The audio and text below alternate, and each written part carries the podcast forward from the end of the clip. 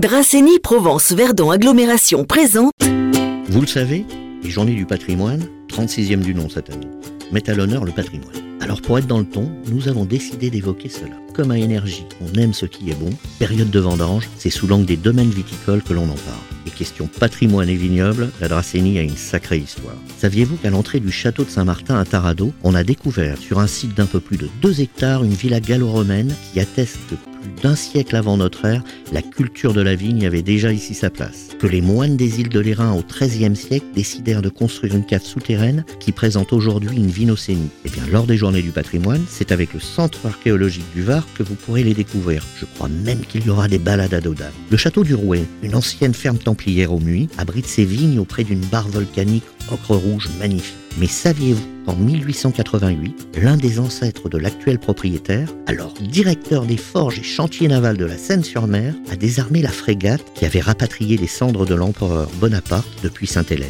Il sauva les portes de la cabine reliquaire et celle-ci orne toujours la chapelle du château. La frégate s'appelait la Belle Poule, d'où le nom de la grande cuvée du château. Et saviez-vous qu'en 2013, Woody Allen choisit le décor authentique du château du Rouet et de son parc, 19e siècle, pour tourner Magic in the Moonlight? À Draguignan, à l'entrée des gorges de la Nartubie, le domaine du dragon tient son nom d'un combat épique entre Saint-Hermanter et un dragon. Saviez-vous que cette légende est rapportée au XVIe siècle par un certain Jean de Nostradame, frère du célèbre Nostradamus? Qu'au-dessus des vignes, on découvre encore les vestiges d'un château médiéval et de la chapelle Saint-Michel du Dragon? Et saviez-vous qu'en ces lieux, un gardien était chargé de sonner la cloche pour écarter la tempête et conjurer l'orage? Faut bien protéger les vignes, non? Et saviez-vous que pour les journées du patrimoine, vous y rencontrerez les archers du dragon en tenue médiévale pour faire une visite de la chapelle, du château et participer à un tournoi d'arbalète ainsi qu'un atelier voyage dans le temps. Artisanat, gastronomie, dégustation, atelier pour enfants, découverte. Les exposants du salon Autour du vin et des terroirs les 26 et 27 octobre à Draguignan ont partagé en avant-première les secrets de leur savoir-faire. Une chronique proposée par Dracénie Provence Verdon Agglomération. Pour votre santé, attention à l'abus d'alcool.